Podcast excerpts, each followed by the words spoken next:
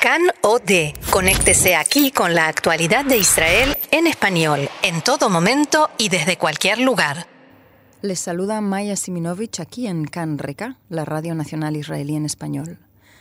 Hoy vamos a hablar de un mal que afecta a tanta gente en el mundo que ya casi lo llaman epidemia en eh, las Naciones Unidas, y es la depresión. Eh, querríamos hablar con el psicólogo Joseph Kleiner. Hola, Joseph. Hola, ¿qué tal Maya? ¿Cómo estás? Muy bien, gracias. ¿Es cierto que la depresión eh, ya se describe como tal y afecta a la gente todavía más en época de fiesta como ahora? Bueno, yo no sé si podríamos definirla como epidemia, pero sí es un, eh, una situación que afecta a muchísima gente en diversos momentos de la vida. Eh, la época de las fiestas es una época que sin duda aporta a este sentimiento especial de depresión. Tenemos de todas formas que diferenciar entre tristeza y depresión. La depresión es un eh, síndrome clínico que tiene, que tiene muchos aspectos, tiene muchos eh, eh, elementos sintomáticos y, tiene diversos niveles de gravedad. La tristeza, por otro lado, o, la cierta angustia o, angustia o cierta nostalgia, no necesariamente se va a derivar en una eh, en una depresión, puede ser un estado, un estado de ánimo malo, por supuesto, producido también por la época de la fiesta, sin duda. ¿Cómo yo sé que estoy triste o deprimida? Bueno, por un lado, eh, lo que caracteriza la depresión es la continuidad del, eh, del estado de ánimo triste, pese a todos los elementos exteriores que no justificarían una tristeza tal. hay una, una gran tristeza que inclusive es vivida por la persona con depresión como eh, incoherente en cierto sentido. O sea, entienden por un lado que eh, no deberían estar tristes, pero es una tristeza que se les impone. Y hay la culpa, además, imagino. Hay también un elemento de culpa, no es el único, hay un elemento de enojo muy grande también, hay una gran irritabilidad. En el caso de la depresión también hay una eh, gran dificultad en, en, hacer las tareas cotidianas. Cuando estamos hablando de una depresión clínica, o sea, una depresión que es eh, enfermedad, eh, hay una, una, gran imposibilidad de hacer tareas, eh, tareas cotidianas, hay un cansancio permanente, hay una incapacidad de disfrutar en lo mínimo de lo que hay alrededor, hay también síntomas físicos de ya sea aumento de peso o reducción de peso, cansancio físico permanente, dolor corporal. En el caso de la tristeza, lo que se da es, por un lado, eh, un periodo mucho más corto. Cuando hablamos de la depresión, tienen que ser varios meses en los cuales eh, la situación es, eh, es de, gran, de gran tristeza y de gran aflicción. En el caso de la tristeza normal, después de un periodo se va. Cuando el elemento que nos produce la tristeza se va alejando en el tiempo, nuestra mente y nuestra alma solita va eh, recompensándose y eh, eh, recuperando un, buen talante. Y el, eso que el tiempo lo cura todo, menos en la depresión, ¿no? Que ahí el tiempo no lo cura, sino que si no se trata, se acentúa. la depresión, si no se trata, no necesariamente se acentúa, pero no se va. Puede ser que haya un proceso que comienza y entonces continúa, continúa acrecentándose, si es que no se trata eh, pero lo que es claro es que el tiempo, en el caso de la depresión, el tiempo no necesariamente eh, cura todo.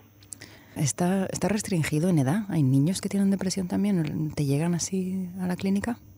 A mí personalmente no me llegan, pero sí conozco dentro de la clínica casos de eh, casos de depresión infantil y de depresión en la adolescencia. En la adolescencia es mucho más mucho más fuerte, mucho más importante, porque se producen también muchos cambios eh, a nivel eh, corporal, a nivel biológico, a nivel fisiológico y a nivel cultural eh, y a nivel de identificación personal. Y todas estas cosas pueden producir una depresión adolescente que puede pasar o sea, hay, hay, depresiones que tienen que ver con un periodo de la edad, como por ejemplo en la adolescencia, y que pueden pasar. Esto no quiere decir que no haya que tratarlas, pero no necesariamente son depresiones eh, mayores clínicas como se dan en la, en la adultez. Y en los niños también puede haber depresión. ¿Y el tratamiento siempre pasa por, eh, por fármacos o realmente hablando también se puede? Eh, depende del momento, depende del momento. Los fármacos lo que hacen es eh, sacar a una persona de la depresión, eh, de la depresión grave, de la incapacidad de, de superar su propia tristeza o su propia, lo que podríamos llamar, ruminación o rumiación triste o de autoenojo. Eh, entonces el, eh, los fármacos lo que hacen es, sacar a la persona de ese pozo en el que está como para que pueda comenzar a, analizar su propia tristeza y, y, de dónde viene esto. Eh, desde mi punto de vista, ninguno de los tratamientos son suficientes, o sea, el tratamiento mm, farmacológico no es suficiente para tratar una depresión, el tratamiento psicológico tampoco lo es. Muchas veces hacen falta combinar ambas, eh, combinar ambas cosas. ¿Y tienes muchas historias de éxito? ¿O algunas? Eh, tengo historias de éxito. Eh, lo que sucede con la depresión es que no siempre es, es, pasajera. O sea, muchas veces lo que sucede es que una persona aprende a vivir con sus estados de depresión y a entrar y salir de ellos sea, hay situaciones de depresión que son situaciones crónicas, en donde el éxito en realidad está en lograr que la persona pueda, por un lado, salir de su estado actual de depresión eh, y básicamente que eh, tenga diversos elementos que le permitan superar los pequeños estados de depresión en los cuales puede entrar en el futuro. Pero a veces eh, la intervención profesional vuelve a ser necesaria. Y hay otros casos de depresión que son acotados, es decir, hay un periodo en la vida, por distintos motivos que fueren, que la persona entra realmente en depresión, no en tristeza regular, sino entra realmente en depresión, en un estado clínico de depresión, y pueden salir de puede salir de él sin problema. O sea con problemas quiere decir hay tratamiento y yo pero puede salir de él. O sea hay distintos tipos de depresión no es que hay algo que sea eh, uniforme para todos. Me imagino eh, y muchas veces también oigo que, se dice que es como el signo de nuestros tiempos. Sin embargo, en la historia hay personajes históricos que también han sufrido depresión. ¿Te, parece que tiene que ver eh, con nuestra manera de vida o ahora hay más de lo que había en el pasado o simplemente se habla más? Yo creo que por un lado se habla más, eh, se, se habla con menos prurito también. Mm, en, en, épocas antiguas y no tan antiguas, dicho sea de paso. Eh, se ocultaba, eran situaciones que quedaban dentro de la casa. Y todavía hoy, ¿no? Eh, y todavía hoy en muchos casos también es así, es verdad. Pero como que hoy en día hay mucha más eh, apertura a entender que se trata realmente de una enfermedad y no solamente de un estado de ánimo caprichoso. porque muchas veces al, a la persona con depresión se la toma desde, desde el punto de vista del exterior erróneamente como con una eh, tosudez en su tristeza.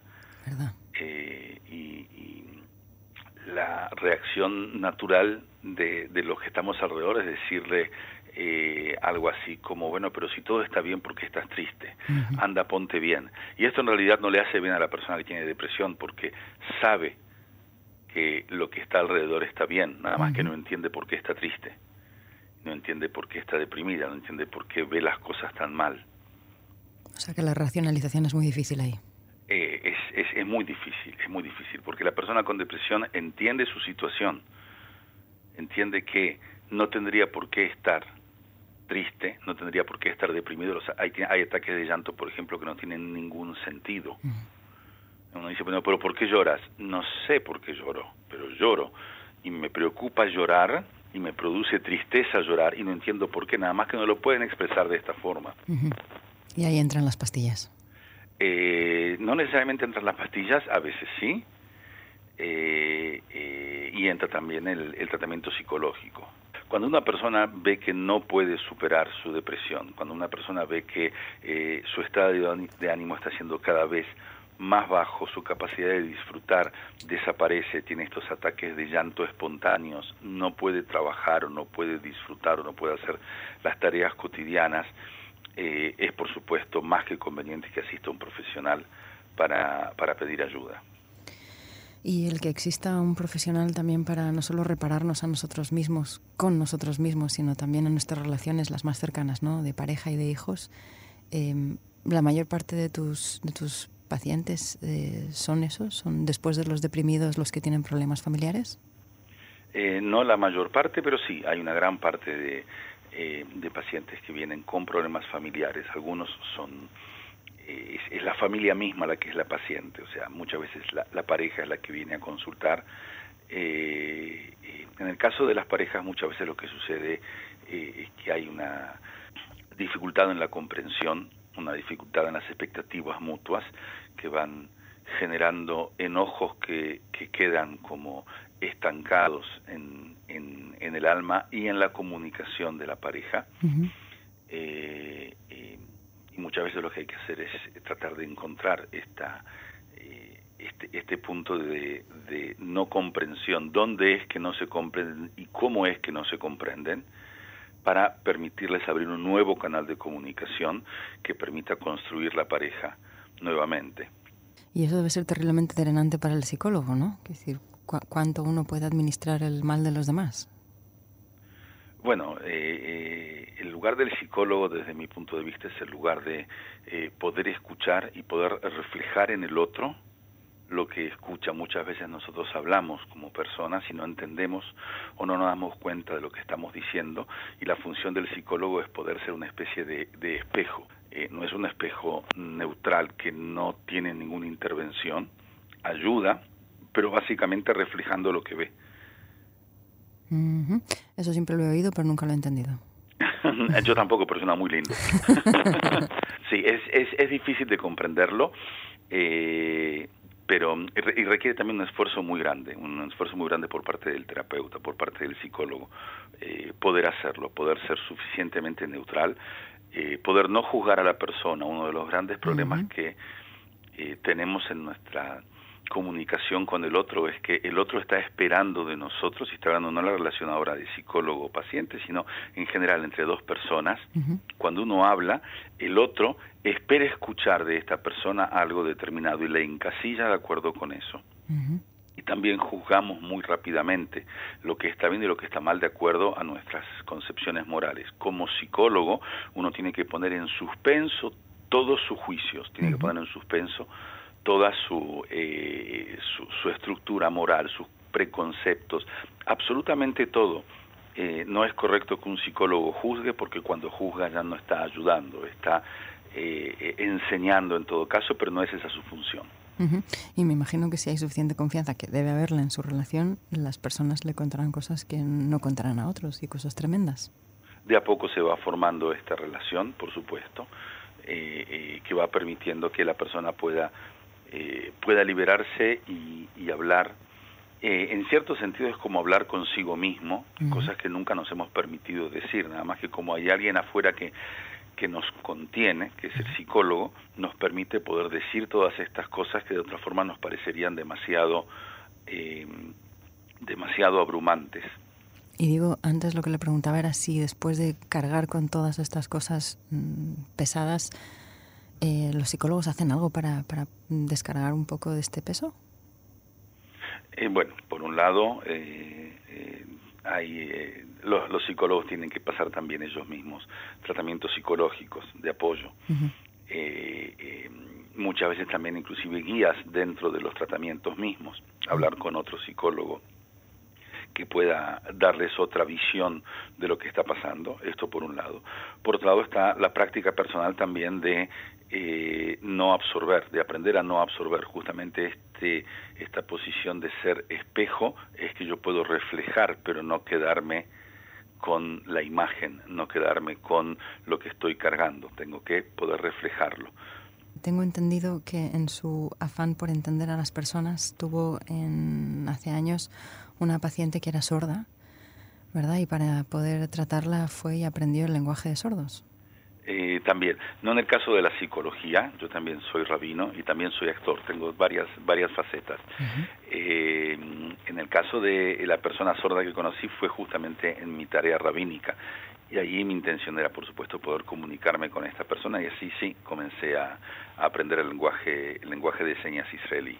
¿Se solapa el trabajo de rabino con el de psicólogo? Ah, es una excelente pregunta.